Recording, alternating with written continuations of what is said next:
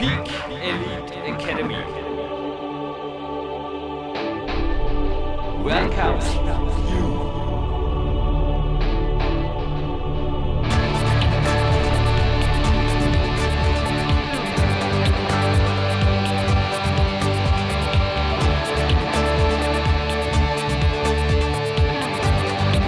Jürgen Reis begrüßt euch live on tape, bevor diese ganz besondere Goldperle gleich online geht für euch.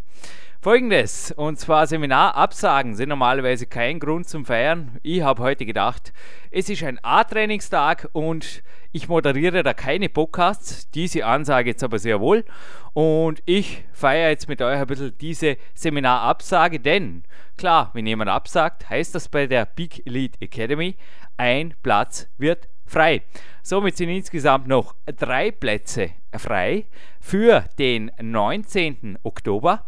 Das bedeutet, Kämpferdiät-Seminar mit mir, inklusive der neuen Kämpferdiät-Versionen 3.0, 3.1 und Co. Mit und Co. meine ich übrigens auch, hier dürft es mich, wie gesagt, auch die anderen werden nur so moderiert im Rahmen dessen, wo es die Teilnehmer auch interessiert. Also ich sage immer, ihr stellt die Fragen. Das Seminar funktioniert wirklich weitestgehend auf Zuruf. Man glaubt es kaum, aber es funktioniert und ich bleibe bei diesem System. Ich gebe auch schon erste Einblicke in meine Optimierungsvariante, die ich einmal 4.0 im Beta-Stadion derzeit selber teste. Und eventuell steigt nächste Woche, naja, zuerst steigt einmal mein starker junger Bruder Michael jetzt gleich anschließend in ein Powerworkout bei mir ein. Nächste Woche kommt ein Trainingslagergast, zum dritten Mal übrigens bereits schon her. Und der wird eventuell in den Test der 4.0 einsteigen. Aber jetzt zurück zu euch und zum Seminar. Es sind definitiv noch drei Plätze frei und ich habe entschlossen, statt der drei Wochen, wo es den Frühbucherbonus gibt, das auf zwei Wochen zu verkürzen. Ist gut, oder? Also bis 14 Tage vor dem Seminar könnt ihr buchen. Die anderen Rabatte sind natürlich ohnehin verfügbar. Also wenn ihr gleich zu dritt anfahrt, habt ihr einen super Partnerrabatt. Wenn ihr GmbF Athleten seid, habt ihr ohnehin den Anspruch auf einen GmbF-Bonus. Also 100 Euro gibt es da, einen Gutschein, einen Bildungsgutschein. Und ich freue mich auf euch und jetzt wünsche ich euch viel Spaß bei dieser Sendung. Und ganz kurz noch, dann geht es endgültig goldträchtig los. Den ganzen Winter, bitte, wenn ihr vorhabt, euch von mir coachen zu lassen, Coaching-Walks hier zu machen oder gar Trainingslager, bitte, bitte früh genug melden. Bei mir ist der Terminkalender fast voll, aber alles geht, sind im Peak Country nicht nur leere Worte. Also wir sind hier das Land der Trainingszeitmillionäre und an den Ruhetagen macht der Jürgen Coachings und wenn es auch nicht so viele sind, die ich machen will, die mache ich. Also meldet euch einfach und an den Trainingslagertagen kann man, beziehungsweise Mann, bist jetzt du oder Frau, mit mir mittrainieren. Dafür bin ich da und ich freue mich, wenn ich euch was weitergeben darf. Und jetzt gibt es erst mal einen Podcast von einem Insider. Ja, ich glaube, er ist bekannt im Internet, aber vom Podcast hat er bisher noch nicht geredet und ich sage nur, weit mehr als nur Kletter-Insider-Talk. Viel Spaß mit dieser Goldperle.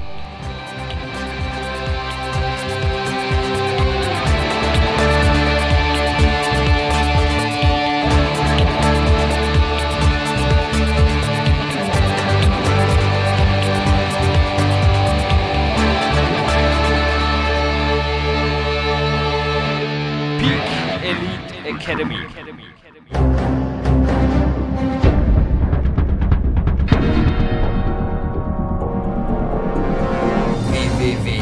www.powerquest CC, der kostenlose Kraftsport-Podcast für alle, die fit werden und bleiben. Präsentiert von Jürgen Reis, Dominik Feischl und peakprinzip.com.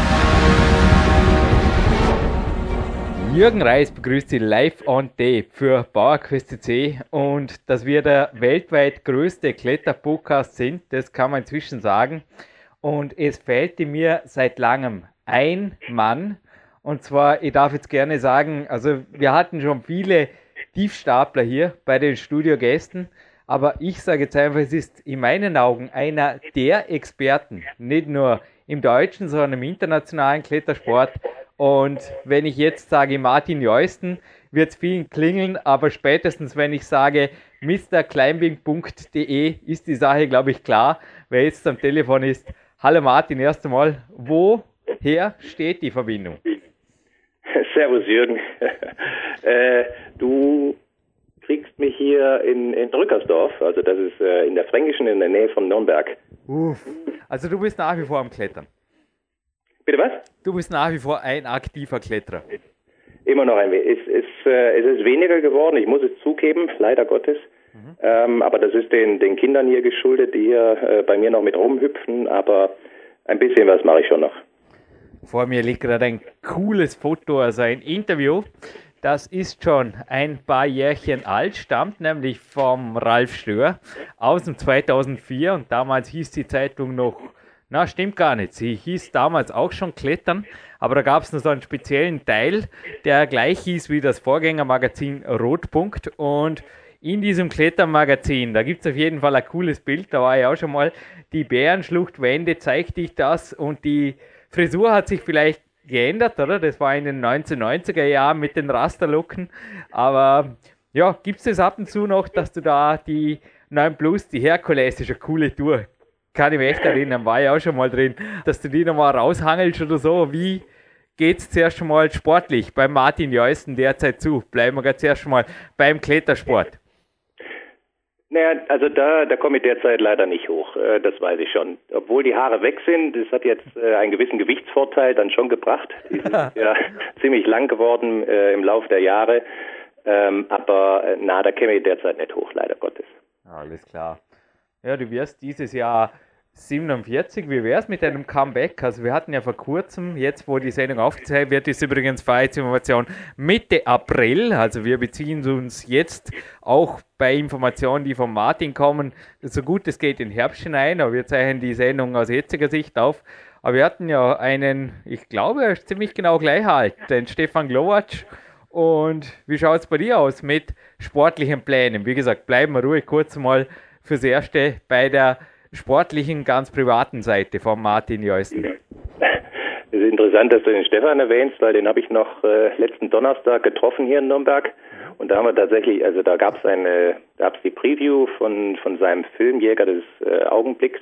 Und da haben wir auch ein bisschen äh, geratscht und äh, er ist da schon schon gut fit dabei. Und ähm, da habe ich auch einen Thomas Ballenberger getroffen, der ist auch noch ein paar Jahre älter und er hat auch gesagt, Martin, wie schaut's aus? Er hat wieder mit dem Klettern angefangen, ob wir da nicht mal wieder zusammen ein paar Seillängen ziehen oder oder ein bisschen zum Bouldern gehen und da hat es mich schon ein bisschen, ein bisschen gefuchst, dass da jetzt der, der Thomas schon so eingestiegen ist. Also ich glaube, da werde ich schon wieder anfangen müssen, aber ich halte mich ja schon schon noch fit. Also ähm, mach, ähm, bin zu einer zweiten alten Leidenschaft von mir übergegangen, das ist das Judo. Äh, da habe ich 1979 angefangen mit dem Judo. Dann äh, Mitte der 80er Jahre bin ich dann zum, zum Klettern ganz umgeschwenkt, aber dann 2008 wieder mit dem mit dem Judo angefangen, äh, weil ich eben ja meinen Körper nicht verkommen lassen wollte. Also bin da immer noch aktiv und da trainiere ich auch mehrfach die Woche und äh, insofern hoffe ich, wenn ich da wieder zum zum Klettern überschwenke, wenn die Kinder was älter sind, wenn die wenn ich die dann auch mitnehmen kann, ähm, dass dann auch wieder bergauf geht, auch mit mir. Ui, das waren jetzt wirklich gleich eine Menge guter Stichworte.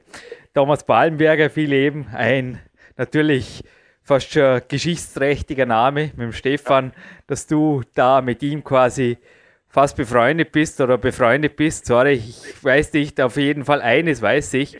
Du bist ein Gold-Podcast und jetzt ich weiß, du wirst nicht gern gelobt, du wirst, also zumindest schon im Interview kam es rüber, du kannst dich nicht mal an deine eigenen schwersten Touren erinnern, damals im 2004, darum stelle die Frage gar nicht. Aber wohin die Sache führt, ist, du warst tatsächlich dabei, nämlich damals schon als Schiedsrichter bei jener historischen ersten Weltmeisterschaft, die François Legrand gewonnen, der übrigens auch schon hier bei PowerQuest CC war. Du bist jemand, der wirklich, glaube ich, mit dem Sportklettern beziehungsweise dann auch Gib ruhig einen kurzen Überblick über deine Ausbildungen, also sowohl szenemäßig als auch fachlich bei den Anfängen dabei war und das unterscheidet dich eben von anderen dabei blieb. Ja, also sagen wir so, es ist, ich hatte tatsächlich das Glück, genau in diese Zeit äh, mehr oder weniger einmal reingeboren worden zu sein und dann eben mich auch frühzeitig dafür interessiert zu haben. Also ich weiß gar nicht, wie, wie ich das jetzt ausschmücken soll, das Ganze, aber ähm, halt Anfang der 80er Jahre mit dem Klettern angefangen, bin dann direkt auch über die, die Boulder-Hefte und deswegen auch Thomas Ballenberger, äh, ist mir von daher noch ein Begriff, ähm, dann eben auch zum Freiklettern gekommen und ähm, war dann auch mit äh, bei den bei den ersten ja, Sportkletterkursen dabei. Da gab es noch die großen Diskussionen, äh, ob man jetzt überhaupt allein mit einem Hüftgurt klettern darf oder ob man nicht einen Brustgurt mit anziehen sollte, äh, ob Magnesia, äh, ob man das verwenden darf, äh, Riesendiskussion, Pfälzer Hakenstreit, die ganzen Geschichten und bei diesen ersten Sportkletterkursen, die auch vom ähm, oder Sportklettercamps, die auch vom Alpenverein durchgeführt wurden, um eben das Sportklettern etwas populärer zu machen. Äh, da waren dann die Ausbilder, war da die Creme de la Creme des, des deutschen Klettersports, also ein Wolfgang Kraus, ein, ein Kurt Albert, ein Wolfgang Güllich, die waren da die, die Ausbilder, die haben da die Klettercamps noch, noch geleitet. Und ähm, von, von diesen Größen da ähm, angeleitet zu werden, das war schon, das war schon klasse. Und dann ging es halt weiter, ähm, weil mich das sehr, sehr interessiert hat. Ähm, Gab es dann Fachübungsleiter Sportklettern. Ich glaube, die Bezeichnung gibt es heute gar nicht mehr. Da gibt es dann Trainer C und B. Ähm, haben wir die, die ersten Kurse da, da mitgemacht. Und dann, als das, das Wettkampfklettern aufkam, war ich auch mal ein bisschen aktiv, äh, eben als, als Wettkampfkletterer, habe dann aber schnell, schnell mitbekommen, dass es also äh, nicht ganz so meins ist. Äh, ich konnte mich zwar mal über die deutsche Meisterschaft für den Weltcup qualifizieren, äh, bin dann aber im Open gnadenlos untergegangen. Ich habe mir gesagt, das, das kann es nicht sein. Das, ist, das war dann zu frustrierend. Und ähm, da konnte ich dann aber schnell, wie soll ich sagen, die Seiten wechseln. Dann erst äh, eben als ähm, Sicherungsmensch angefangen. Äh, damals mussten die, die Sicherungsleute tatsächlich noch eine, eine Ausbildung haben als Fachübungsleiter im Sportklettern. Ähm, und äh, so kam ich dann eben auch zur, zur ersten Weltmeisterschaft, da eben im, im Sportklettern. Und das war ja alles total neu und, und äh, super spannend. Und da haben ja auch, ähm, der, auch der, der Kurt Albert mitgeschraubt und der Kraus und, und der Wolfgang Güllich. Wohl der, der konnte da gar nicht schrauben, der hatte noch die Finger kaputt. Der hatte kurz vorher die Aktion direkt gemacht. Und dann äh, kam er auch mal an, hat uns seine Finger gezeigt. Die waren also angeschworen. Ich glaube, die waren an den Knöcheln doppelt so dick wie normal. Und äh, der konnte überhaupt nichts schrauben, aber er hat seinen Namen hergegeben, dass er da mit für die Routen mitverantwortlich war. Dass das Publikum da entsprechend beeindruckt war, dass der Wolfgang Güllich da geschraubt hat, aber hat er gar nicht. Das Habe ich auch noch nie gehört, die Geschichte. Gewaltig. Ja, ja. Du hast wirklich den Blick hinter die Szene. Da war es auch noch so, bei diesen ähm, Wettkämpfen, und, und du sagst mir Bescheid, wenn ich zu sehr vom, vom Thema abkomme, da gab es ja noch kein ähm, elektronisches System und äh, die Regeln waren eh noch ganz anders. Da, da zählte zum Beispiel der höchst erreichte Punkt und das äh, uferte dann dahin, dass die Leute also hochgesprungen sind, wenn sie nicht mehr weiter konnten, mit der Hand irgendwo hingeschlagen haben. Und da, wo der, der Finger war, also der höchste Fingerabdruck, da wurde dann gemessen. Und entsprechend mussten da immer irgendwelche Leute mit in der Wand sein, mit ganz langen Stäben. Und ähm, da immer auf den, den Punkt zeigen, wo jetzt der am höchsten angeschlagen hatte. Und das wurde dann eingemessen. Da war schon seinerzeit Digital Rock, dem mit so einem Theodoliten immer diesen, diesen Punkt da ähm, ange, angepeilt, den man dann mit dem Stab angezeigt hat. Und da war ich dann bei der WM im, im, äh, im Finale, hing ich dann ganz oben, quasi am, am Ausstieg und habe das da also richtig, ja, ich konnte die ganzen, die einzelnen Schweißperlen zählen von den, von den Kletterern, die da hoch und runter geklettert sind, um da eben mit dem, mit dem Stecken nah genug dran zu sein, wo die angeschlagen haben. Und das war eine, eine Riesenstimmung da. Das war unbeschreiblich. Also mit einer der, der schönsten Kletterwettkämpfe, die ich erlebt habe, aber das war halt eben das eindrucksvollste Erlebnis, weil es wahrscheinlich die erste Weltmeisterschaft war. Und, äh, danach habe ich mir gesagt, das ist so, so toll.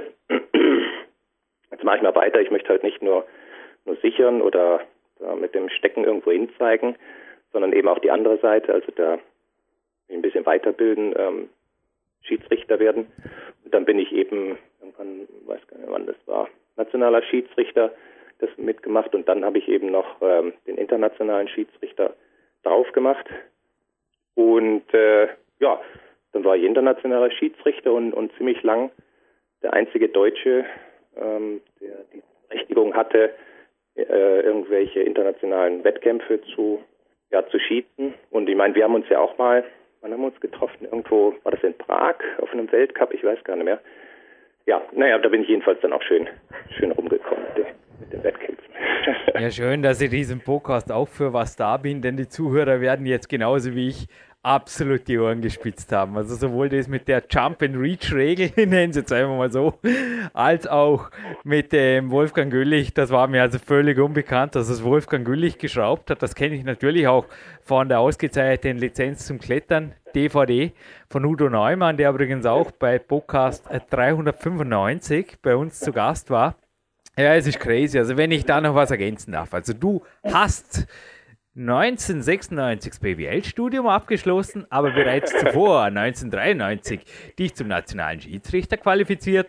Und, lieber Martin, du bist jetzt, wo der Podcast online geht, seit 16 Jahren internationaler Schiedsrichter, denn das war 1997 und da hast du übrigens auch deine erste Acht B geklettert. Und ich glaube ziemlich sicher, das erste Mal, also ich habe mich dann wirklich bei den Folgeweltcups auch gefragt, also die Frage kannst du jetzt gleich beantworten, denn du hast da eben in dem Klettern-Interview, wo ich einfach jetzt auch die Daten her habe, der Ralf Stör recherchiert da sehr genau oder hat genau hinterfragt. Du hast gesagt, ja. eines, was dir früher gefallen hat, dass die Wettkämpfe irgendwie zugänglich und freundlich waren und auch sonst nur Menschen waren. Also die Lynn Hill hast du hier beim Namen genannt und ich habe mir im Kopf gekratzt und habe gedacht, uff, hoffentlich war ich nicht zu knapp angebunden oder damals, es war in der Isolation, aber du hast mir die Hand gegeben und ich fühlte mich auch sehr geehrt. Es war bei der Weltmeisterschaft 2005 in München im Sommer.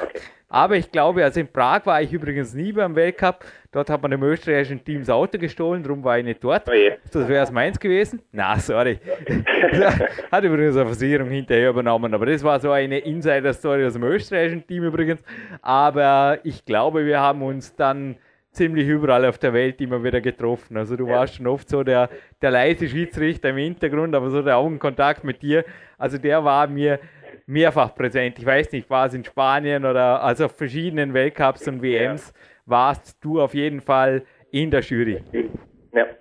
Ähm, also in der Isolation, ich weiß, dass da die, die Wettkämpfe angespannt äh, sind und, und äh, da geht es ja auch nicht darum, äh, da müssen die sich ja konzentrieren und die Schiedsrichter sollen sie auch entsprechend im Hintergrund halten. Aber was der auch im, in dem Interview gesagt hat, ähm, dass die, die Wettkampfszene so nett war, das ist ja immer noch der Fall. Lynn Hill habe ich jetzt auch herausgepickt, da glaube ich, in dem Ding, also wir haben uns äh, extrem gut verstanden und sie hat mich dann nochmal ähm, nach so einem, so einem Weltcup gefragt, ob ich sie mal da in, ähm, bei sich in, in Südfrankreich besuchen möchte.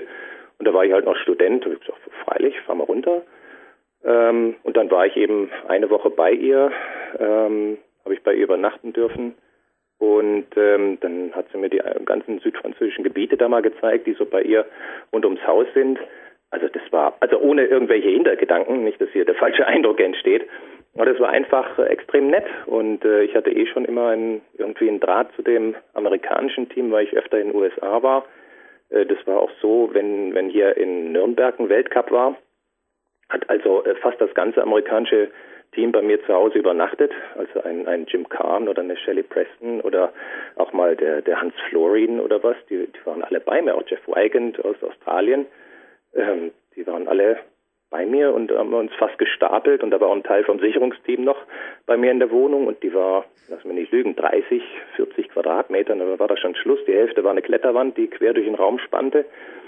Also das war ein, ein extrem nettes Verhältnis und zu denen habe ich, habe ich also heute noch Kontakt. Okay? Und überhaupt die, die, die Kletterszene, die ist ja, die ist ja sowas von freundlich und, und auf Austausch aus. Also ich kann mir da kaum was was Besseres äh, denken.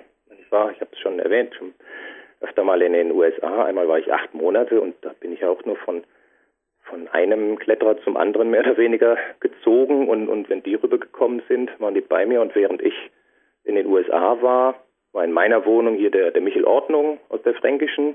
Und dann kam der Jerry Moffat rüber, der hat dann auch noch bei mir übernachtet, das wusste ich gar nicht, das hat mir der Michel erst hinterher erzählt dass der in der Fränkischen war und keine Bleibe hatte. Dann ist der halt auch noch bei mir rein. Also da war auch ein ständiges Kommen und Gehen. Und äh, das finde ich super. Das ist, ja, ich finde es klasse.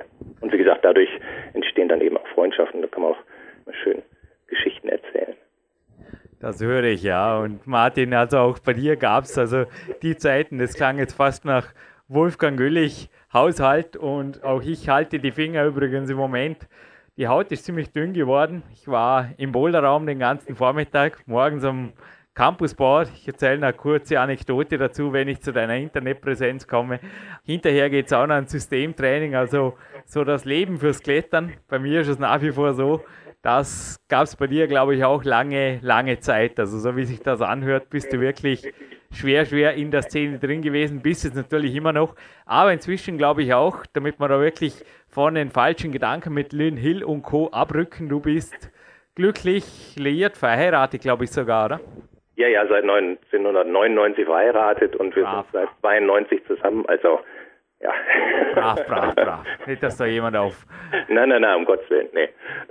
Schräge Ideen kommt. Kaum, dass ich angefangen habe zu erzählen, habe ich mir gedacht, ob ich das überhaupt erzählen sollte, aber wie gesagt, keinerlei Hintergedanken waren dabei. Wollte es nur eben als, als Beispiel. Ja, ein Hintergedanke, also sorry, du wirst mir heute die Fragen zu.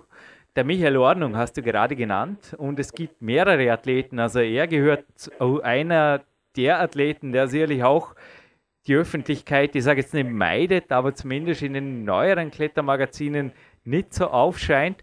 Genauso wie Marietta Uden eher, ich sage mal, ja, sich einfach aussucht, durch wen und von wem sie interviewt wird und nicht ja. zuletzt die Bindhammer Brüder. Und ja. da gab es eine tolle Trainingsgeschichte und die war vergriffen in einem Kletternmagazin und die hast du mir besorgt. Und ja. da auch schon, genauso wie das Bindhammer Interview, also du hast eigentlich viele Kletterer interviewt. Ich stelle jetzt gerade die Bindhammer-Brüder, die bei uns natürlich schon mehrfach hier, also einfach Bindhammer in die PowerQuest Suchfunktion eintippen, speziell Andreas war schon dreimal hier, der Christian einmal. Ja. Das war ja zu der Zeit wirklich, wie du sie interviewt hast, recht eine kontroverse Sache. Also mir hat das Interview extrem gefallen, aber hier in der Vorarlberger Szene, also ich habe damals auch kein Problem gehabt. Ich habe nach wie vor eher, ja, ich fühle mich als Hallenkletterer wohl und es wäre gelogen, wenn ich sagen würde, ich bin ein Felskletterer, weil da bin ich einfach höchst selten. Aber damals war das, glaube ich, schon recht unikat, dass die Windhammers das Interview, also die Aussagen, die hatten es ja damals schon in sich. So quasi, es gibt kein Routenbuch, es gibt ein Trainingsbuch ja. und nach acht Stunden im Boulderraum, da liegt der Andreas am nächsten Tag einfach mal im Koma und das wird einfach eins zu eins niedergeschrieben von einem Martin Jeusten. Und ich habe das Gefühl gehabt, darum geben diese Athleten dir die Interviews. Und ja, das war eventuell auch der Grund, wieso dein eigenes Klettern dann eher ein bisschen in den Hintergrund rückte, denn du hast begonnen zu schreiben, zu wirken, zu programmieren, alles Mögliche, oder? Ja, also ich meine, mit dem, mit dem Schreiben, das interessiert mich schon immer. Also seit eigentlich schon von Kindheit an. Ich habe äh, schon immer Tagebuch geführt, auch immer wenn ich weggefahren bin, das aufgeschrieben bis ja, bis vor ein paar Jahren tatsächlich, habe das alles ab riesige Kisten mit den Büchern. Und ähm, ich habe auch schon früh für, für Klettermagazine geschrieben, weil ich irgendwie da den, den Drang verspürte und bin dann aber auch sehr bald dazu gekommen, nicht nur dieses reine, wer hat wann wo was gemacht oder ein Gebiet vorzustellen, sondern tatsächlich ähm, über Leute zu schreiben. Das finde ich ähm, extrem faszinierend, was die für eine, für eine Geschichte haben, was die für eine Philosophie haben, was dahinter steckt, vielleicht auch äh, versuchen, ein, ein Bild gerade zu rücken, was man von denen in der Öffentlichkeit hat. Ähm, speziell bei den Bindhammers, die waren ja zu der damaligen Zeit, auch schon vor dem Interview, ein ähm, bisschen ja komisch angesehen, weil die ja ganz anders an das Thema Klettern rangegangen sind. Die sind ja extrem systematisch rangegangen, haben eben wie du ja schon gesagt hast, in, in Boulderräumen trainiert, bis sie umfallen, haben tatsächlich auch bei schönem Wetter da trainiert, was ja einem, was zu der damaligen Zeit überhaupt nicht üblich war. Kaum war das Wetter schön oder einigermaßen hat es gepasst und, und ähm, der Fels war nur halbwegs trocken, da waren ja alle draußen. Da hat ja keiner daran gedacht, so systematisch zu trainieren wie die Bindhammers. Und auch diese ähm, so eine so eine Aussage wie ähm, naja draußen die die Routen das das zählt ja nicht so die richtigen Männer sozusagen als Quintessenz, die gehen in den Wettkampf, stellen sich dort den Wettkampf und da wollen wir sehen, wer an dem Tag der Beste ist. Das war ja komplett konträr zu der Auffassung der, der Felskletterer und speziell hier in der Fränkischen.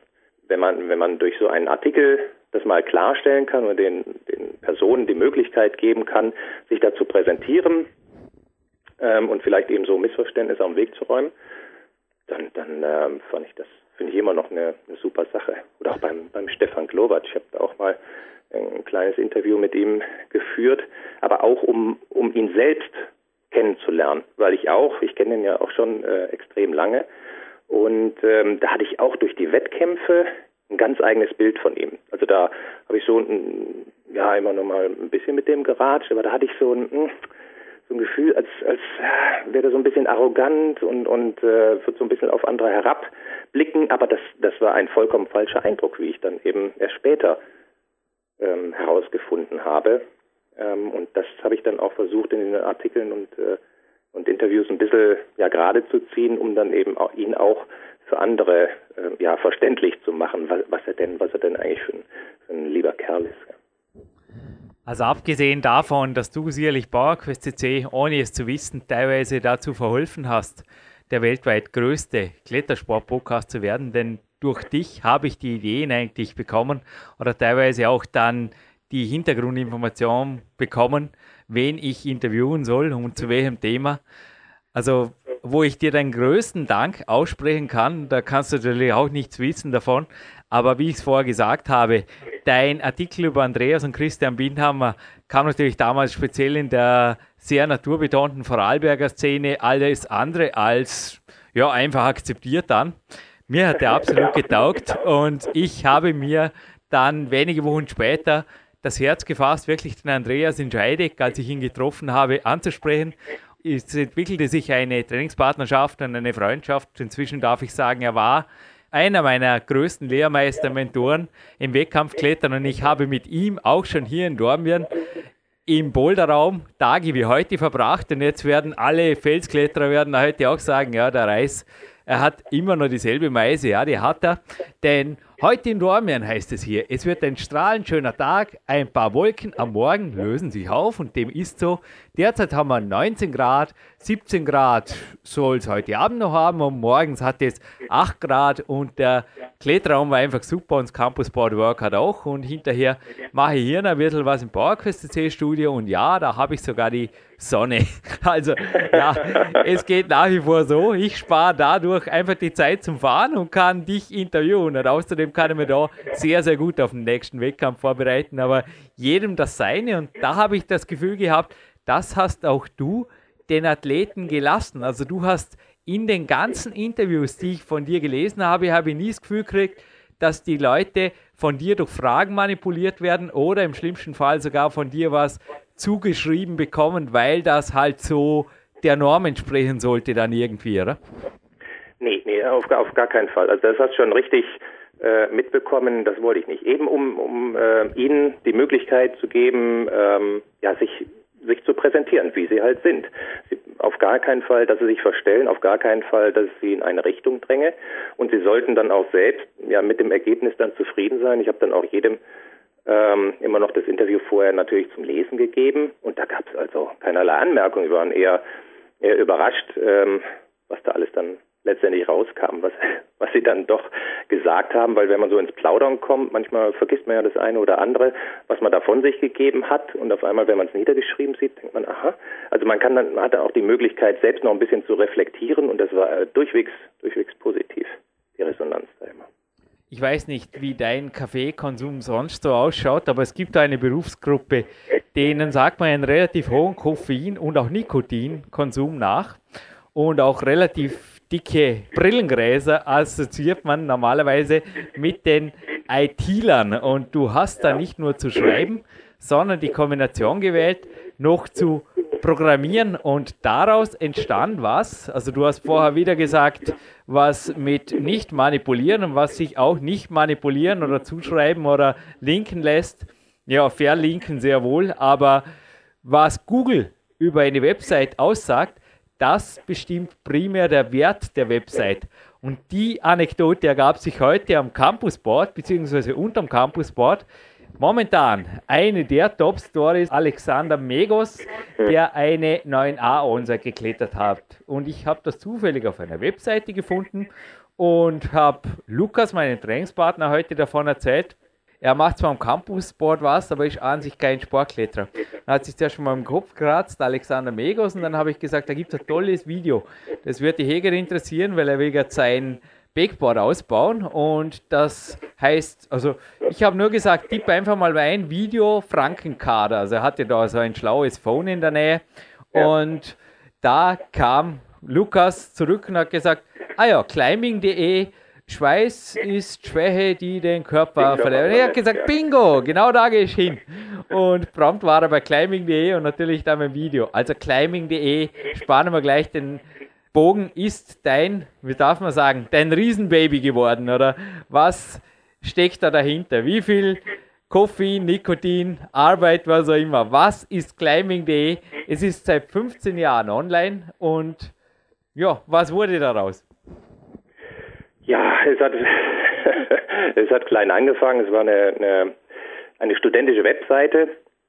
Es hatte einfach nur den Hintergrund, dass ich eben hier, ich bin gebürtiger Düsseldorfer, dann eben nach Franken gezogen, in die Fränkische. Äh, dort zunächst einmal über das, äh, ja, über das Wettkampfklettern habe ich sehr viele Franken kennengelernt und die haben mich dann hier direkt in, ihren, in ihre Fittiche genommen. Und habe dann festgestellt, hier gibt es eine große äh, lebendige Szene und die tauschen sich eben immer so natürlich am Fels aus, wer hat wo, wann was gemacht. Und ähm, ich fand es immer ein bisschen schade, dass dieser Informationsfluss nicht allen gleichmäßig zur Verfügung stand, sondern nur wenn man mal den traf oder den, dann hat man wieder von, von der Erstbegehung oder von der Wiederholung äh, gehört und von dem neuen Fels, den es da gab. Und gesagt, es wäre doch gut, wenn es so eine zentrale Anlaufstelle gäbe. Das hört sich jetzt heute trivial an und äh, ich höre mich jetzt auch fast, wenn ich mir ja selbst so höre, mich auch fast wie so ein Methusalem an, aber äh, Ende der 90er Jahre äh, gab es da nicht unbedingt diese Verbindung, oh, machen wir noch eine Webseite draus, aus diesen Informationen. Das habe ich dann äh, gemacht. Das war zuerst eine studentische Webseite, also mit einer URL, die sich keiner merken konnte, aber da habe ich dann mal die ganzen Informationen aus der Fränkischen gesammelt und äh, dort reingeschrieben und das wurde dann immer populärer, aber da sich eben dieser, ja, den Namen, den konnte sich keiner merken und zu der Zeit gab es noch ewig viele ähm, Internetadressen zur freien Verfügung und naja, dann habe ich mir eben climbing.de registriert und seitdem ging es eben, ja, steil bergauf, äh, was die Informationen angeht und auch entsprechend, das kam sehr schnell ähm, über die Routendatenbanken. Also da habe ich dann mal versucht, die ganzen Routen aus der fränkischen Schweiz zu erfassen mit Schwierigkeitsgrad und äh, massiv und in welchem Gebiet. Und dann habe dann eben auch den äh, Besuchern die Möglichkeit gegeben, es immer noch äh, dort ihre Kommentare dazu abzugeben oder Fotos hochzuladen. Und das fanden dann Kletterer aus anderen Klettergebieten so toll, dass sie gesagt haben, wir hätten auch gern eine Datenbank von unserem Gebiet, nicht nur, dass die fränkische da ist, naja, und so ähm, ist die Seite jedenfalls die Routendatenbank ähm, sehr angewachsen, weil jeder aus den aus den einzelnen Gebieten ähm, hat sich irgendjemand gefunden und dann ähm, dort eben die Routen eingegeben. Und äh, entsprechend gingen auch die Zugriffszahlen in die Höhe. Und es war ja toll, also was man heute so äh, die Intelligenz der Masse nennt oder so etwas in der Art. Ähm, und ähm, dieser Social dieser äh, ja Social Media Gedanke, dass jeder so ein Stückchen dazu dazu beiträgt, ähm, um, um das Wissen zu mehren. Das ist halt ähm, ja schon seit von Anbeginn ähm, implementiert. Und wie du sagst, die Seite, die ist jetzt, äh, was haben wir jetzt, ja, 15 Jahre alt. Mhm. Und entsprechend auch in den Suchmaschinen ja gut platziert, weil da spielt auch das Alter der Domain eine Rolle. Ganz am Anfang habe ich auch für ähm, was war das? War das das Klettermagazin oder Rotpunkt? Das weiß ich schon gar nicht mehr. Für eine von beiden habe ich auch mal die, die Internetseiten, da die News betreut. Ähm, auch ein bisschen da, da mitprogrammiert. Ja, das waren halt so, so die Anfänge und das ist ja ein, ein äh, riesiges Riesenbaby geworden. Äh, das platzt aus, aus allen Nähten. Ich musste da auch immer, muss immer wieder da recht viel Arbeit und, und Hirnschmalz reinstecken, um das irgendwie zusammenzuhalten. Und zum Thema Kaffee und Nikotin. Ich habe mal geraucht tatsächlich, äh, muss ich gestehen. Ähm, jetzt aber schon seit Jahrzehnten nicht mehr. aber es gab mal eine Zeit, da weiß nicht, da fand ich das wohl sehr cool. ähm, und ja, Kaffee. Ich habe schon mal mehr getrunken. Ich reduziere. Ich reduziere, aber äh, eine dicke Brille habe ich noch nicht. Gott sei Dank. Bei mir gibt es Kaffee übrigens so an den Trainingstagen dafür dann wirklich eimerweise und das liebe ich. Aber ich liebe auch aufgeräumte Homepages. Aber jetzt gib ruhig ein bisschen einen Überblick in Zahlen. Also für alle, die sich denken, ja, das wäre eigentlich lässig, ich möchte auch bei Google als erstes gleich gefunden werden und ich reserviere mir jetzt da noch irgendeine, ja, Klettern für alle ist vielleicht noch frei oder was ich. Klettern just for fun und dann werde ich auch bei Google Nummer 1 gereiht. Ich glaube, so schnell geht es wirklich nicht, denn deine Seite jetzt noch einmal, die hat nach wie vor übrigens die Routendatenbank in den Hauptmenüpunkten, aber wie viele Routen sind da circa vermerkt? Wie viele Videos dahinter? Allein was du mir Fotos schon zugeschanzt hast. Also wie gesagt, die Bauerquest C-Hörer wissen zum Teil nicht, was sie da dem Martin zu verdanken haben. Ich sage nur so viel. Viel, viel, viel. Wie viele Kletterhallen sind gelistet? Was tut sich im Forum? Also wie viele aktive Forenmitglieder hast du? Und ja, der Outdoor-Shop, da kommen wir später noch zu sprechen. Also wie viele oder ich kann gleich darauf zu sprechen kommen. Also ich liebe Klettermagazine, ich liebe auch Klimax-Magazine, aber ich habe auch zwei Abonnements. Zum Beispiel ist eine kleine Leidenschaft von mir, das Fliegen hier in der Redaktion, und zwar die Flugrevue und auch die Professional Pilot informiert mich immer wieder so über die großen Zahlen bei Bauerküste C, also ich muss mich jetzt entscheiden, weil die Einkünfte hier sind schon gigantisch. Kann, kannst du dir vorstellen, wir verdienen ja mit jedem downgeloadeten Podcast genau gar nichts, sondern das kostet eine Servermiete und wir sind auch werbefrei. Und ich schwank jetzt eine Legacy 650 gäbe es, aber Jetzt geht mein Blick gerade weiter auf die am 28. Februar erstmals aufgelieferte VIP-Basis der 7478 und die kostet 351,4 Millionen Dollar. Ja, und ein Ölscheich, das weiß man ja, der hat sich eine A380 als fliegenden Palast ausbauen lassen und die kostet 403,9 Millionen US-Dollar. Also mit welchen Zahlen spielst du im Shop? Also wie finanziert sich das Ganze? Also ich nehme an, deine Familie und auch so der Umkreis lebt von der Climbing.de, könnte man vorstellen, oder? ja, schön wär's. nein, nein, nein, nein.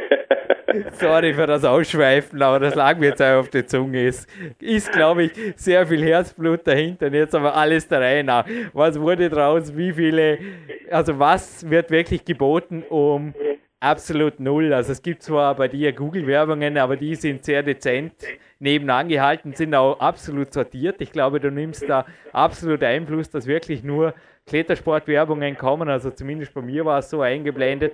Und was bietet aber die Seite für das Minimum an, ich sage jetzt mal, Google-Belästigung? Meinst du, meinst du jetzt inhaltlich? Entschuldigung, jetzt bin ich. Ja, inhaltlich und von den Zahlen her. Sorry, ich weiß, ich mit meinen Ansagen und meinen loaded questions, würde man im Amerikanischen sagen. Naja, es gibt, äh, hast ja schon gesagt, die, der, die Routendatenbank, die, die News, die da reingestellt werden, ähm, das, das Forum äh, von den Besucherzahlen, ja, du, äh, je nachdem, du, du kriegst es halt auch mit, wenn das Wetter schön ist, wird es weniger, aber wenn die Leute dann wiederkommen und, und ihre Routen eingeben oder ihre ihre Kommentare, dann geht es wieder hoch, am Wochenende wieder runter. Also das schwankt natürlich alles saisonal. Das ist ja eine Saisonsportart, äh, das Ganze von der Anzahl der Routen. Ich weiß ja, ein paar hunderttausend werden da, werden da schon drin sein mit, mit Kommentaren. Ein paar tausend äh, Benutzer schwirren da rum, die äh, regelmäßig ähm, sich auf den Seiten tummeln. Und was die Werbung angeht, äh, es, es, gibt immer Leute, die meinen, es ist zu viel, was da drauf ist. Äh, man kennt es, nur äh, es kostet ja nichts. So, äh, genau wie bei dir. Äh, deine Podcasts kosten nichts. Das ist ja, das ist ja super. Und äh, kaum wird ein, ein neues Klettermagazin ausgeliefert, ähm, ja, da zahlt der derjenige gerne und kriegt gar nicht mit, wie viel Arbeit da natürlich auch hinter so einer Webseite steckt. Ja, du arbeitest nach wie vor Vollzeit oder ist die Climbing.de jetzt wirklich dein Arbeitgeber geworden? Nee, nee, ich arbeite ganz normal Vollzeit. Eben. Und ich nehme auch nicht an, weil er langweilig ist. Also wie gestaltet sich wirklich, also ich sage auch die CC ist ein reines Leidenschaftshobby. Ja. In Wirklichkeit ist ein Draufzahler. Also ich wurde auch schon darauf hingewiesen, hey, verkauft doch die Podcasts, da tut zumindest Werbung drauf. Es interessiert mich nicht. Ich will hier werbefrei bleiben und deshalb auch seriöse Studiogäste wie dich bekommen, weil das wäre sonst zum Teil auch, also kritisch zumindest, oder wenn jetzt da Hauptsponsoren hätte, die ich immer und überall nennen mü müsste und sich das eventuell schneidet, da wäre schon mancher abgesprungen von einem Interview oder Ja. hätte Abstand Ja. genommen. Oder ich hatte, hätte an ihn bezahlen müssen und das war auch eine Frage vom Ralf Stör, ob die Redakteure auf deiner Seite bezahlt werden und du hast sie auch mit Nein. einem Lachen beantwortet. Also gesagt, du würdest gerne bezahlen, genauso wie ja, Leon Schmal oder Sven Albinus und Co. hier natürlich nicht. Also die laufen mit mir zum Beispiel die Kletterer an und abmoderieren, hier nicht bezahlt werden können, weil ja, wo kein Geld ist, kann man auch kein Geld ausgeben. Und ich glaube auch bei dir, ja, spielt sich das eher nicht in den Gedanken, wo, wohin mit dem nächsten Abschreibposten in Form eines Privatjets, oder? Nee, das jetzt weniger. Und tatsächlich würde ich damit äh, so viel Geld verdienen, äh, warum sollte ich dann noch hauptberuflich arbeiten? Es ist tatsächlich äh, nach wie vor mein Steckenpferd, mein, mein liebgewonnenes Baby. Ich meine, wenn du etwas so lange Zeit machst, ähm, was, da kann man ja auch nicht einfach aufhören und den Stecker ziehen oder das auf einmal durch die, durch die Geldbrille sehen. Ne, Bei mir sieht's halt so aus, äh, wenn ich ähm, um, um fünf oder sechs nach Hause komme, dann esse ich ein bisschen, pack die Kinder ins Bett mit meiner Frau zusammen und ab da ist dann eben climbing.de. Da beant- beantworte ich E-Mails, mache ein paar News und das war's dann. Aber das ist mein, mein Tagesrhythmus. Ich, ich, ich glaube, ich wüsste gar nicht so recht, äh, was ich machen sollte, ähm, wenn ich wenn ich die Seite nicht mehr hätte. Also es ist schön, dass darüber ein paar Einnahmen natürlich reinkommen. Das ist das ist unbestritten. Aber äh, selbst wenn es da keine Einnahmen gäbe, ich würde es ja immer noch weitermachen. Also ich weiß kaum was. Äh, äh, tatsächlich nach so langer Zeit, was, was würde ich hier abends machen? Das wär- hört sich ein bisschen komisch an vielleicht, aber, aber es ist so. Also Auf jetzt der hörst du Seite, was du gesagt hast mit, dem, mit den Firmen, es ist ein zweischneidiges Schwert tatsächlich, auch mit, mit Sponsoren, wenn man die da drauf nimmt. Ähm, was mich ein bisschen stört, ist tatsächlich, dass da eben auch die, die Firmen ähm, über, über bestimmte Artikel versuchen, natürlich sich auf der Seite zu platzieren, ja, ihre, ihre ähm, Wettkämpfe anzukündigen, die dann ja geschickterweise den Firmennamen übernehmen, ähm, um so eben auch Werbung für sich zu machen, aber ohne dafür bezahlen zu müssen. Das ist, äh, das ist so ein bisschen auch diese Athleten-News, äh, wenn dann eben in einem wenn es in dem Artikel kaum mehr darum geht, was der Athlet gemacht hat, sondern einfach nur, äh, welche Kleidung er dabei angezogen hat und welche Schuhe er verwendet hat, dann finde ich das ähm, auch schon kritisch. Also ein, ein gewisses Entgegenkommen von den Firmen, wenn sie denn schon so etwas da platzieren wollen und die Werbung dann ähm, mehr oder weniger von hinten rum bringen, ähm, die, dann sollten sie aber auch so fair sein und sagen, gut, wir schreiben aber auch Werbung drüber und dafür kriegst dann auch was. Also Outdoor-Firmen sind da, ja, sicherlich ein bisschen schwierig. Und auf der anderen Seite, dann schaust du an, wo dann die Gelder äh, hinfließen oder wenn da, ich meine, ein Adidas, ähm, die, die, die haben schon Geld, so ist es nicht. Oder eine, ein Red Bull. Wer entscheidet, welche Artikel auf deine Seite kommen? Denn damals im Jahr 2004 hat Ralf Stör dir bereits die gleiche Frage gestellt. Es ist natürlich so, dass du den Vorteil hast, den Printmedien voraus zu sein.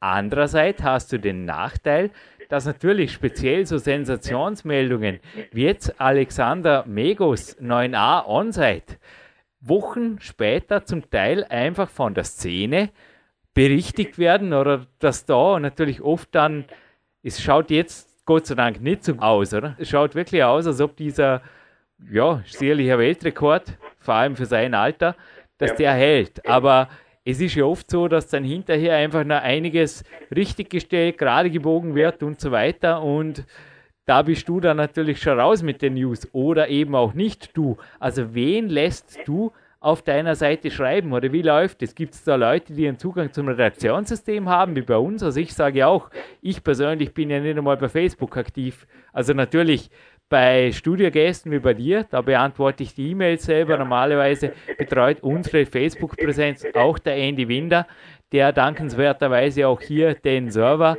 hostet, also den PowerQuest CC-Server.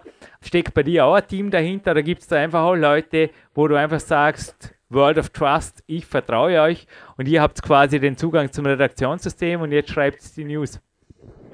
Nee, ähm, das bin tatsächlich ich. Also ich bin hier äh, der, der große Gatekeeper, was die News angeht und im Zweifel auch das Bottleneck oder der Bottleneck. Ähm, das läuft alles über mich. Also jede News, die dort erscheint, ähm, die, die geht durch, durch meine Hände, die stelle ich ein, die schalte ich frei. Äh, nicht im Forum. Im Forum ähm, die Einträge dort, das kann ich nicht kontrollieren. Äh, da habe ich aber tatsächlich äh, Personen, denen ich vertraue, die da Moderatoren sind und die dort nach dem Rechten schauen, dass da kein Unfug passiert, weil man da sehr schnell in, in rechtliche ähm, Kalamitäten kommt. Und natürlich, was du sagst, Printmedium, klar, Vorteil, ich bin schnell, Nachteil aber auch, ähm, auch Fotografen und äh, diejenigen, die Artikel schreiben, die haben auch investiert. Also ein, ein Fotograf, der muss auch irgendwo hinfahren, der muss Fotos machen und das, was er zu verkaufen hat, sind eben die Bilder. Und wenn er die eben äh, ja kostenlos dann einer climbing.de zur Verfügung stellt, könnte natürlich das Magazin sagen, das finden wir jetzt nicht so gut. Wir möchten, wenn wir die Bilder, die abkaufen sollen, dann möchten wir die auch exklusiv haben. Dann möchten wir sie aber nicht auf climbing.de sehen. Und das gibt es nämlich nämlich auch schon. Das heißt, dann dann hätte ich zwar eine Story, aber keine keine Bilder dazu. Dann ist sie nur, naja, nicht halb so viel wert, aber sieht nicht so schön aus. Aber ich kann das natürlich dann voll und ganz verstehen, weil die leben auch nicht nur von Lust und Liebe ähm, und haben dann einen Zweit- und Drittjob, damit sie ihr Hobby fotografieren ähm, finanzieren können, sondern das sind dann Profifotografen. Das verstehe ich dann natürlich total. Und mit der Schnelligkeit, ja, äh, wir hatten es ja beim ähm, Tod von Kurt Albert. Ähm, da war es ja auch so, das war eine ganz furchtbare Situation. Ähm, ich hatte da ja quasi noch das Glück in Anführungszeichen, was den Informationsfluss anbelangte, dass ich eben mit dem Norbert Sandner in Kontakt stand, der eben beim Kurt dann auch im Krankenhaus war, der mich da also auch über den aktuellen Gesundheitszustand vom Kurt informiert hat. Äh, aber da, da gab es dann schon so eine Art, das war wirklich schlimm, so eine Art Wettrennen zwischen den Online-Medien. Äh, und ein äh, Online-Medium hatte gesagt, er wäre schon tot, der Kurt. Und zu dem Zeitpunkt stimmte das noch gar nicht. Und das war dann, ähm, da hat der Norbert noch über, über einen Bekannten dann auch wieder ausrichten lassen, das, das, stimmt noch nicht und was ist denn da los und, und korrigieren. Und äh, das ist dann eben der, der Nachteil. Das ist dann einmal, auf einer Seite wird es publiziert und andere hecheln ganz schnell hinterher, ohne eben äh, zu versuchen, irgendwelche Fakten zu prüfen. Das ist dann eben der, der Nachteil dieser, dieser Schnelligkeit. Soll man die, die News dann ganz schnell bringen, um eben die Leute zu sich zu holen und die Leute zuerst zu informieren? Oder muss man das nicht erst einmal kritisch hinterfragen? Stimmt das? Kann man das denn aber auch in jedem Fall machen? Aber das, das war halt sehr, sehr eklatant. Da hat man dann wieder als, als Printmagazin wieder den Vorteil, man hat eine, eine gewisse Zeit eben, um Recherche durchzuführen ähm, und wird auch dafür bezahlt, da hinterher zu telefonieren und nachzufragen und zu tun und zu machen und noch zwei, drei andere Quellen dazu zu befragen. Mhm. Ja, nicht, alles, nicht alles lustig zweischneidiges Schwert und ja. vielleicht, du hast vorher das Forum erwähnt, das teilweise von Moderatoren, teilweise aber zumindest im Jahr 2005 auch von dir betreut wurde, das weiß ich. Ihr habt euch ein schlechtes Gewissen gehabt bei der WM fast schon. Du kannst übrigens, wenn du mal in Dormien vorbeifährst, das heute angesprochene Campusboard am Landessportzentrum, das hat tatsächlich noch den Magnesiumbeutel, der damals als Geschenk den Athleten verteilt wurde. Den Original DRV Magnesiumbeutel von der WM 2005. Da habe ich meine Hände heute drin gehabt, ganz im Ernst. Und kurz davor, da ist nämlich was passiert, was mit dem Grund war, dass du mich, glaube ich, angesprochen hast bei der WM, was ich mir erinnern kann in der Isolation. Mein Peak-Prinzip kam raus und ich habe mir schon gedacht, dass das vielleicht in der Kletterszene sehr konträr ankommt. Du, also gerne in deinen eigenen Worten, warst auf jeden Fall dann irgendwann wenige Tage später, so, also du hast mich einfach informiert, ich habe mich nicht eingemischt, ich habe einfach nur gedacht, ja, crazy, dass eigentlich die größte Kritik anscheinend aus meinem eigenen Sport kommt und du hast das Forum oder den Thread geschlossen oder habe ich das richtig im Gedächtnis? Da war ziemlich eine Lawine am Rollen hinterher als das Buch bei dir im Shop. Ich darf übrigens hier jetzt als Verkäufer gerne sagen, dass du Also wenn du sagst, ich will das Doppelte an Provision für das Buch, dann gebe ich es dir erstens sofort, Martin, brauchst nur sagen. Und zweitens legst du dann immer noch, ich will jetzt keine Namen nennen, circa, also selbst wenn du das Doppelte an Provision haben wolltest, legst du noch circa 15 bis 20 Prozent unter den Großhändlern. Also das nur zur Information zum Thema äh, Climbing Shop und Geldmaschine. Aber jetzt mal zum Big-Prinzip oder zu dem Buch. Es waren natürlich dann weitere Bücher von mir bei dir im Shop, die sind, glaube ich, immer noch drin, aber da ging es dann harmloser her. Aber so die Erstwelle, die da im Forum abging, die hat sogar den Webmeister selber, also den Martin, zum Eingreifen bewegt. Oder wie war das? Ja, ähm, das war genauso eine Geschichte, dass, äh, wie ich es vorhin schon meinte mit den Interviews, äh, das war ja so, dass dann eben durch das Buch, da gab es dann eine große Welle und, und was, äh, was erzählt denn der Jürgen da und was will der denn, wer ist denn das überhaupt und was will der denn und was schreibt der denn für ein Blödsinn oder was, äh, wer ist das überhaupt? Ne? Das war alles nicht, was ein Quatsch. Ich weiß nicht, ob ich den Thread geschlossen habe, aber ich fand es eben äh, wieder nicht fair, weil man dich eben nicht kennt. Ne? Oder zu dem Zeitpunkt jedenfalls äh, meiner Community warst du da nicht bekannt oder nicht gut genug bekannt, sagen wir es lieber so. Und da habe ich dich ja angesprochen, und auch vorgeschlagen, dass ich Fragen sammle, ganz konkrete, ähm, die dir dann übermittel. Und du kannst mir dann die Antworten geben und die bringe ich dann wieder auf meiner auf meiner Webseite. So und das äh, ich habe dann eben über einen gewissen Zeitraum Fragen gesammelt von der Community, die übermittelt, du hast sie mir beantwortet, ich habe es online gestellt.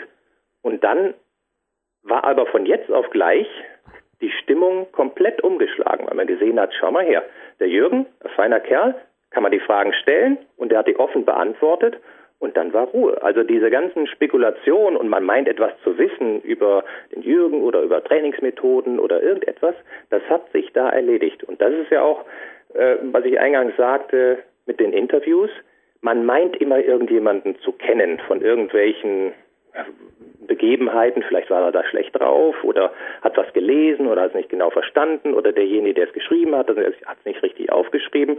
Deswegen, wenn man da die Gelegenheit hat, als Seitenbetreiber oder eben als, als auch als, als Redaktion in einem, von einem Printmagazin, wenn man da die Gelegenheit hat, etwas gerade zu ziehen, man die Möglichkeit gibt, sich selbst zu präsentieren, ist das auch wunderbar und es hat ja in deinem Fall wirklich super geklappt. Danach war ja Friede, Freude, Eierkuchen und Jürgen ein super Tipp. Ich habe dir übrigens, ja, jetzt fällt es mir wieder ein, das, das war bei mir jetzt nicht mehr präsent. Ich habe dir aber nicht dem Forum, also ich, ich habe übrigens davor schon mir also einfach, das war beim anderen Forum, da entstand das Buch und da war hinterher ja auch ein bisschen eine gemischte Stimmung hey, was ist denn das? Da hat sich jemand zwar Mühe um uns gegeben, aber jetzt macht er plötzlich ein Buch daraus. Und ich habe dann gesagt, ich will überhaupt nicht mehr im Foren sein, weil es geht mal zu viel Zeit drauf. Also ich habe sämtliche Foren-Accounts gelöscht und ich habe dir das Interview beantwortet. Ist genau. das übrigens für alle, die sich interessiert, kann man das irgendwo nachlesen bei dir oder wie findet man das? Äh, bei mir wird nichts gelöscht, also insofern wird man das sicherlich äh, auf der, über die Suche finden. Dürften irgendwo im Archiv sein. Ja, ja, ja, ja. Wie viele Newsberichte, also allein was, jetzt nochmal, allein was ich bei dir schon Fotos und Videos runtergeladen habe, wo liegt da circa die Zahlen? Also ich glaube, das kann man gar nicht so gescheit abschätzen. Wie tief ist oder wie groß ist climbing.de jetzt? Bleiben wir mal beim April, vielleicht ist es noch besser abschätzbar. Und was passiert im Herbst? Du stellst Fragen. Hey, was? Keine Ahnung, kann man vorstellen. Wenn mich jetzt jemand fragen würde, wie viel äh, Gigabyte es bei PowerQuest C ja. kostenlos gibt, würde mir im Moment auch schwer tun. Ich müsste kurz mal ausrechnen oder besser gesagt kurz mal also mich ausklinken hier aus dem Interview will ich aber nicht. Ich bleibe dabei. Ich kann nur sagen, man könnte mehrere Wüsten durchwandern, ohne einen Podcast zweimal gehört zu haben. Das kann ich garantieren. Aber was wird bei dir geboten? Circa an Quantität, dass Qualität dahinter ist. Davon haben wir eh schon gehört, das ist gewährleistet. Also bei den bei den Artikeln, reine, reine Printartikel, das ah, um die 20, 25.000, sowas in dem Dreh, die da irgendwo versteckt sind, aber noch gefunden werden und Fotos, du, ich, ich weiß es wirklich nicht. Tausende. Tausende. Man kann auch mal, man kann die, die Bildersuche bei Google benutzen. Manchmal suche ich auch darüber meine eigenen Bilder. Jedenfalls die, die ganz alten.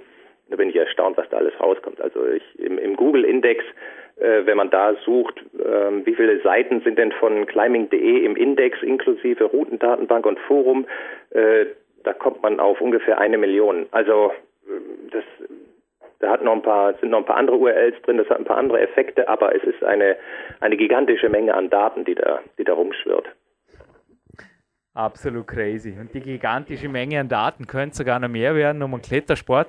Und zwar, ich habe es ja erwähnt, du bist einer der internationalen Experten im Sportklettern. Wenn wir vielleicht gerade das Thema jetzt wieder elegant wechseln zum Fachlichen. Jetzt im Herbst 2013 fällt vom IOC eine Entscheidung, die die olympische Zukunft des Klettern betrifft. Und ja. ich habe es ja vorher erwähnt, ich habe selber einen Pilotenschein.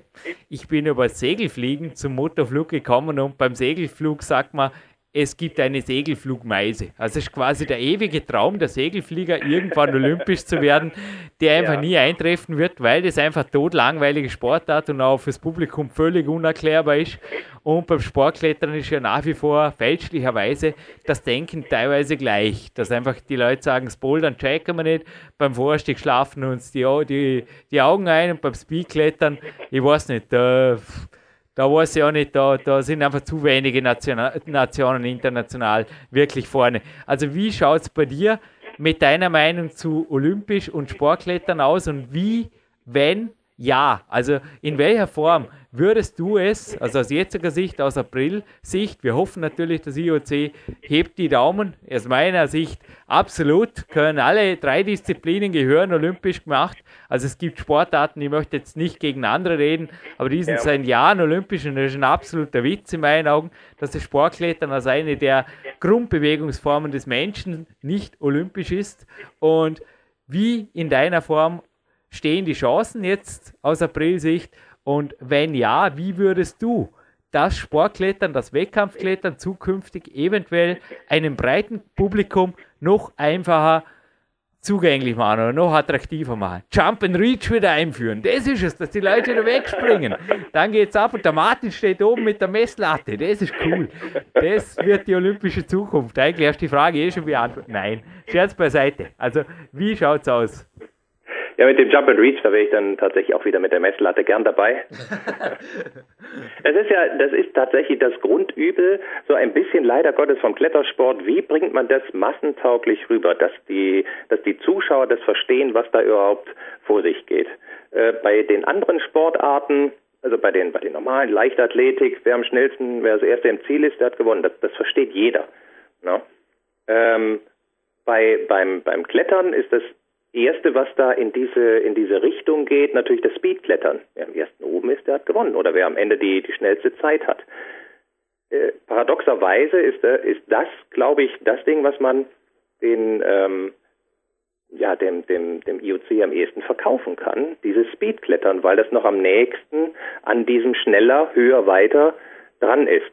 Ja, hey, aber ähm, wenn ich jetzt als League-Kletterer sagen darf, sorry, aber es gibt wirklich Sportarten und ich nenne jetzt was vom Namen wie Beachvolleyball oder, okay, das kommt eh nicht gut an, wegen den schönen Frauen natürlich. Aber Curling zum Beispiel, die ist total kompliziert. Und was bitte ist beim League-Klettern kompliziert? Also, wie man sagt, der, der am höchsten klettert, der hat gewonnen. Und auf dem Bouldern ist die Sache inzwischen so transparent. Also, wie gesagt, in meinen Augen, speziell beim League-Klettern, ich bin da sicherlich als Leadkletterer ein wenig Disziplinen vereinnahmt, aber ich glaube nicht nur François Legros hat diese Disziplin die Königsdisziplin genannt, nicht ganz zu Unrecht.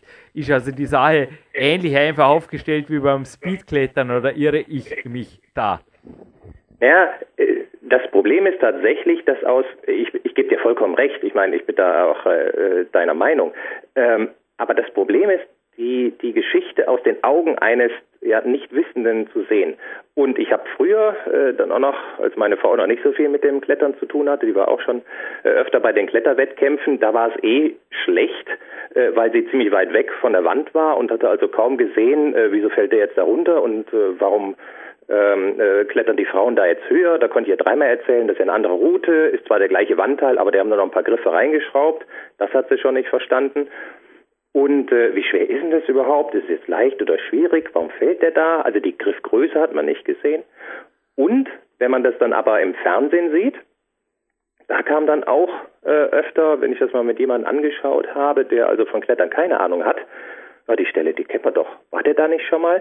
Also, äh, das ist ein anderer Blick. Normal würde ich auch sagen, ja, was gibt's denn da Schwieriges? Der klettert am höchsten und fällt runter. Ich glaube, da kann man dann aber über einen Anzeigemechanismus innerhalb des, ähm, des Fernsehübertragungsbildes, das gibt's ja schon, zeigen, wie viel muss er noch, um zum höchsten Punkt zu gelangen. So ein, Das macht der FSC so jetzt seit letztem Jahr ähnlich wie beim Skisprung. Das finde ich Genau. super. Ja. Genau, genau. Da, so etwas braucht man, um das transparent zu machen. Und natürlich beim Bouldern äh, ist es eine Geschichte, weil du da eben so nah dran bist, so auch als Publikum und die Griffe sind nah und du kannst dann sehen, aha, das ist ja wirklich äh, sackschwer, was die da machen.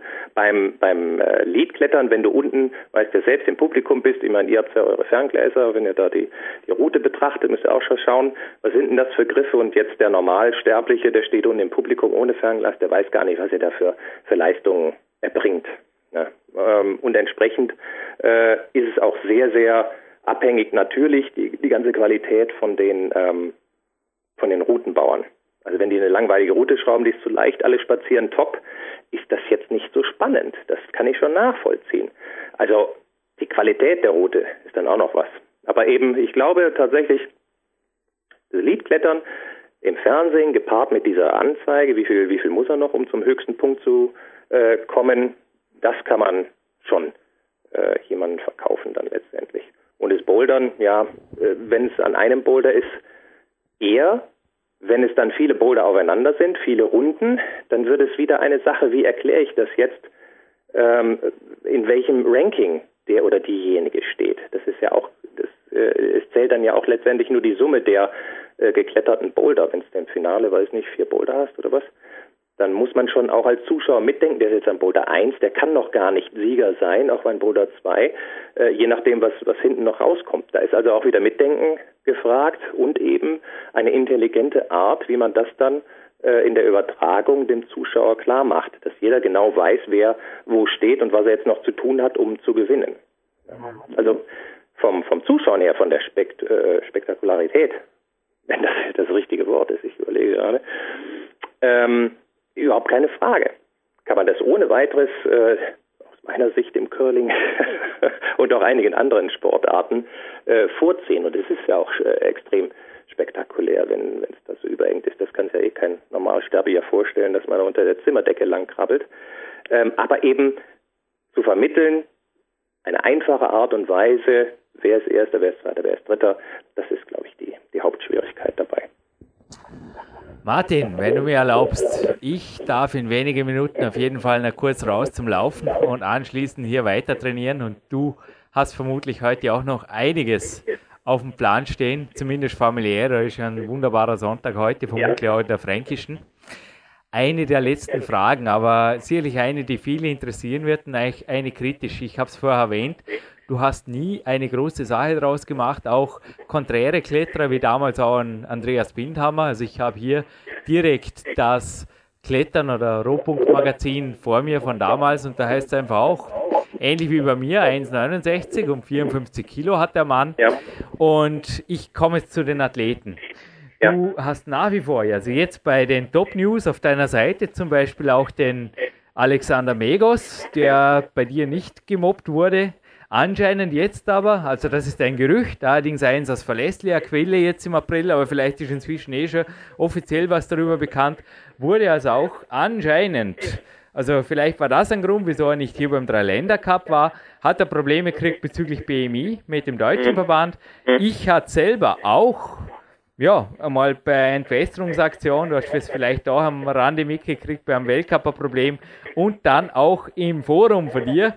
Ehrlich gesagt, ich habe da nicht mitgemischt, aber ich habe diese Zeile genossen, weil ich mir auch gedacht habe, das motiviert mich, diesem Mann zu zeigen, dass er einfach schwer Unrecht hat. Er hat da irgendwas gepostet wie der Reis.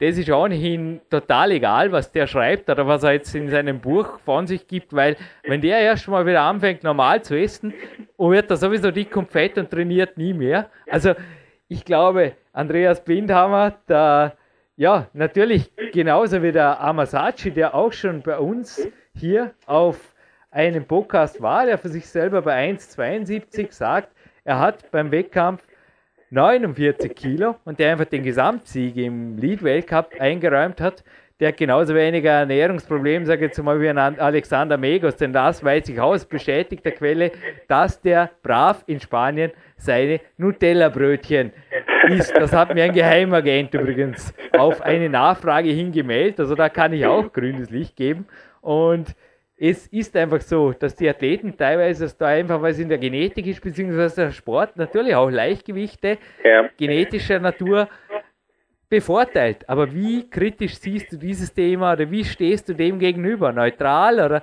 Weil du musst ja dort auch, ja, wie soll ich sagen, du musst immer ein bisschen aufpassen, oder? Du bist ja auch ein bisschen zwischen den Fronten oder wie, wie darf man das, wie darf ich das jetzt sagen oder wie würdest du darauf antworten? Weil ein John McCall oder ja, natürlich gibt es Athleten wie auch ein Kilian, die normalgewichtig sind und die meinetwegen auch beim Publikum besser ankommen, aber wie siehst du das aus sportlicher Sicht?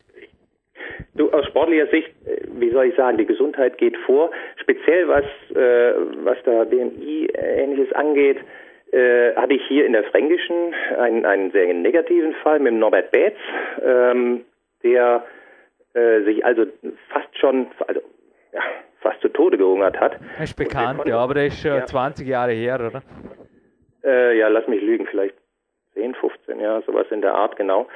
Ähm, bei dem habe ich seinerzeit als Student geschafft im Laden und äh, da haben wir das mehr oder weniger mit, mitbekommen. Der Kurt, der wollte ihn dann noch ein bisschen aufpäppeln, die sind in Yosemite gefahren. Das, das war alles andere als lustig. Also das war eben dieses Extrem. Äh, so etwas darf auf gar keinen Fall passieren. Ich meine, ich weiß aus meiner eigenen Vergangenheit, das war jetzt äh, sicherlich nicht so extrem, aber ich habe auch zu meiner aktiven, also richtig aktiven Zeit, muss ich sagen, ich bin jetzt hier wirklich kein Fettkloß, äh, aber ich wog zehn Kilo weniger als jetzt. Ja, also äh, ich, ich kenne das sehr gut, ähm, dass man natürlich äh, da das Gewicht optimiert. Und was ähm, diese Zwiespältigkeit angeht, also Alex Megos, den habe ich auch noch am, am Donnerstag getroffen, äh, pff, Mai, der sollte ein, ein Schlags. Also ich weiß jetzt nicht, äh, wo da das, das große Problem sein sollte tatsächlich. Ähm, es gibt natürlich einen Punkt, ab dem es, ab dem es bricht. Und wenn ich das aus äh, Schiedsrichtersicht sehe, ich glaube, ihr habt da in Österreich, habt ihr da nicht Vorschriften?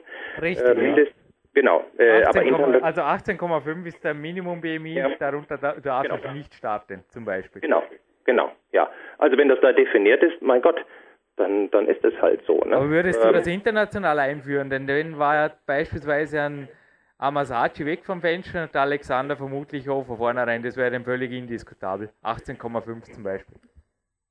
Äh, also zum, zum Selbstschutz, ohne da jetzt irgendjemand zu nahe treten zu wollen, ja, würde ich es einführen. Ich würde es tatsächlich unterschreiben. Okay. Ähm, äh, es, es, ich meine, dieser Wert müsste ich hinterfragen oder die, die Medical Commission dann entsprechend müssen da sagen, ist, ist es das? Ich meine, äh, wo kommt der her? Was hat das dann für Konsequenzen? Und dann müssen sich alle äh, entsprechend auch dann halten. Ja, würde ich tatsächlich dann unterschreiben, wenn es denn eine, ja, diese, diese Berechtigung hätte eben aus medizinischer Sicht. Ja. Ähm, ja, im Skisprung gibt es ja was ähnliches und glaube, Grund war ja auch, dass der Skisprung einfach populärer wird für die Zuschauer, dass auch die blöden Reedereien wegkommen, dass die Skispringer alle magersüchtig sind. Und ja. was ähnliches, ja, ist auch in Österreich ja. beim Klettersport. Im Endeffekt ist es bis auf ganz, also es gibt ein, zwei Fälle, denen die Sache zu blöd wurde und die einfach dann aufgehört haben, Wettkampfklettern und mit, dann, mit ihrem normalen genetischen Gewicht, das einfach extrem leicht war, weit am Fels klettert sind. Ich nenne jetzt keine Namen, aber das waren Einzelfälle. Aber ja, also mich hat es auch gerade, also einmal beim Weltcup, wie gesagt, einmal erwischt, aber normalerweise bin ich immer darüber, bin auch immer ja, ein gutes Kilo oder zwei drüber, sage ich jetzt mal, aber bin sicherlich auch ein genetisches Leichtgewicht, das, wenn es könnte oder wollte, weiter runter könnte. Ob das ja. gesund oder ungesund für mich ist, kann ich auch nicht sagen. Aber wie gesagt, ich brauche da gar nicht in die Ferne schweifen. Ich gehöre selber zu den Athleten, die aber auch sagen, 18,5 ist okay, nur würde es mir persönlich jetzt auch leid tun, um einen Sachiyama, der mir persönlich auch sehr sympathisch ist und wo ich weiß, dass verlässlicher Quelle, dass der alles andere WS-Problem hat, sondern auch ähnlich wie ich, zum Beispiel nach einem Trainingstag gewaltig was wegtut. Ich weiß inzwischen aus verlässlicher Quelle, dass der sogar nachts ab und zu in den Kühlschrank räumt, weil er so am Abend geiter isst, was er in den acht Stunden Training verbrennt. Ja. Ja, äh, wie gesagt, äh, wenn irgendjemand sich diese Grenze ausdenkt, dann sollte er sich die, äh, sollte er das auch verargumentieren können. Ansonsten ist ja entsprechend die, die reine Willkür, dann könnte ich das auch nicht für gut heißen. Aber ansonsten, wenn es aus einer medizinischen Sicht betrachtet so Sinn macht oder auch um jemanden vor sich selbst mehr oder weniger zu schützen oder auch um, um die Jugend vor sich zu schützen, äh, denn sie wissen nicht, was sie tun, sozusagen. Wir haben auch viel äh, seinerzeit hier in der Fränkischen an, an verschiedensten Diäten ausprobiert. Das, äh, ist, das war alles andere als gesund. Aber ähm, man kann ja schon nachvollziehen, wenn man ein, ein junger Mensch ist und hat die Möglichkeit, irgendwie ganz oben mitzuklettern, dann kommt man vielleicht auch auf, auf solche Gedanken.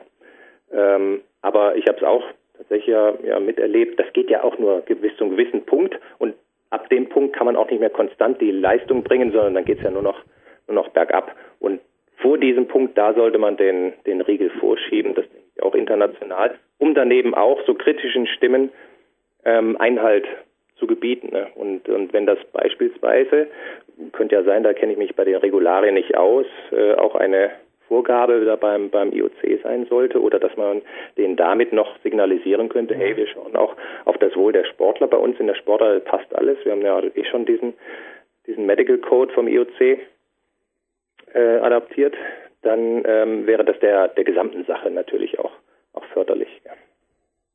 Ich denke, die Aussage können wir jetzt einfach so stehen lassen. Und wie gesagt, sorry fürs Nachhaken, aber mich hat jetzt wirklich deine ganz solide fachliche Meinung auch als internationaler Schiedsrichter interessiert und ich kann, so leid es mir um den Sachi tut, auch sagen, wenn das zum olympischen Sportklettern führen würde, wäre ich natürlich auch dafür. Aber dafür bin ich jetzt auch, dass du an die frische Luft kommst und ich würde sagen, ich beende das Interview mit einem Geschenkspaket. Also ich fliege morgen nach Teneriffa, werde eventuell wieder mal Face-Kontakt kriegen auf ein Trainingslager und werde aber schauen, dass du danach auf jeden Fall noch ein Geschenkspaket kriegst. Also mich grinsen da ein paar, ich hoffe, ich habe eins in deiner Größe. PowerQuest CC-Shirts zum Beispiel an und ja, wir schauen, was da sonst noch zu dir kommt. Die Big Days DVD hast du ja schon. Ja, die habe ich. Die habe ich dir zugeschickt, genau. Also, ja, so schaust du dir einfach bei uns im Shop um, ob du noch irgendwas brauchen kannst. Auch bei uns gibt es einen Shop, wie gesagt, der Millionen abwirft. Und ja, na, Scherz beiseite. Also, ich möchte dir gerne die letzte Ansage natürlich auch überlassen für alle, denen du Danke sagen willst oder für alles, was dir jetzt, du bist ja genauso wie ich ein Hellseher, du weißt vielleicht schon manche Projekte, die jetzt im Herbst aktuell sind oder die passieren werden, auf deiner Webseite, ob on oder offline oder wo es was von dir zu erfahren, zu berichten oder zu kaufen gibt. Gerne Martin, walte deines Amtes, wir bleiben werbefrei, aber der Studiogast, der darf die PR-Trommel rühren und Danke sagen, für wen oder für was auch immer es ihm beliebt. Jürgen, ich danke dir jetzt eigentlich nur, äh, dass du mir da die Gelegenheit gegeben hast, hier bei deinen äh, illustren Gästen mit dabei zu sein, also in deiner Podcast-Serie. Wie gesagt, äh, ich hoffe, äh, es hat dir gefallen. Also mir hat es super gefallen. Und äh, ja, äh, um, um hier nicht dann doch noch den falschen Eindruck zu vermitteln, ja, sage ich eigentlich nur dir Dankeschön. www.climbing.de auf jeden Fall deine Homepage, schaut drauf, was da alles gibt. Und Martin, eins ist klar, wenn ich da wieder mal irgendwas beisteuern soll, irgendwas beisteuern darf oder du sagst, hey, der Reis hat vielleicht eine Information gesammelt für sein Big Time 2 Buch, was er nicht rausgibt, aber vielleicht rückt das mir raus, zusammen mit einem Foto, das Copyright frei und dann dich natürlich nichts kostet, dann gib mir einfach Bescheid. Ich werde mich zu revanchieren wissen, okay? Da gebe ich dir sehr gern Bescheid, Jürgen. Danke dir.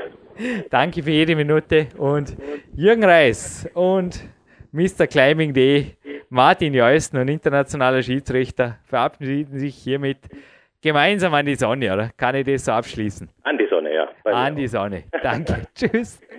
Servus, Jürgen.